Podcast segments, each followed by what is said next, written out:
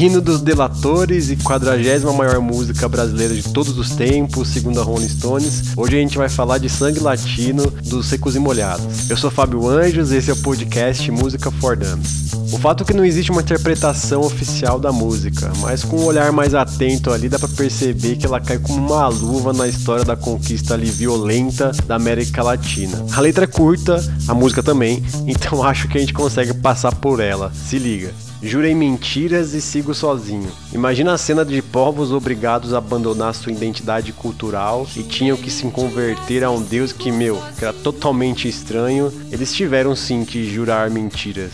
Assumo os pecados. Imagina povos dominados e que ali naquele momento foram informados que eram pecadores e hereges e como dominados que de fato eram, não poderiam afirmar ali outra coisa. Logo foram obrigados a assumir os seus pecados que de fato nem existiam. Os ventos do norte não movem moinhos. Ventos do norte aí são uma referência aos países do hemisfério norte, que viviam da exploração de mão de obra escrava. E uma coisa que eles não faziam era mover moinhos. E o que me resta é só um gemido. Minha vida, meus mortos, meus caminhos tortos, meu sangue latino, minha alma cativa.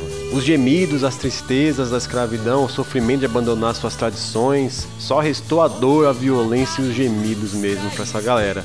Os povos escravizados tiveram que seguir caminhos tortos, ver sua história ancestral ali apagada e suas almas cativas.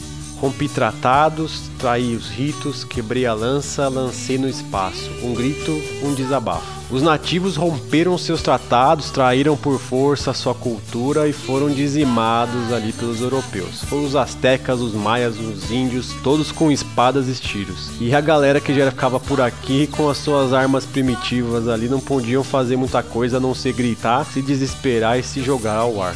E o que importa é não estar vencido. Que desfecho, né? Eu acho que é o que realmente importa. Nunca estaremos vencidos. Pode vir com seus blindados, tudo que a democracia sempre vence. Seguimos. Até semana que vem.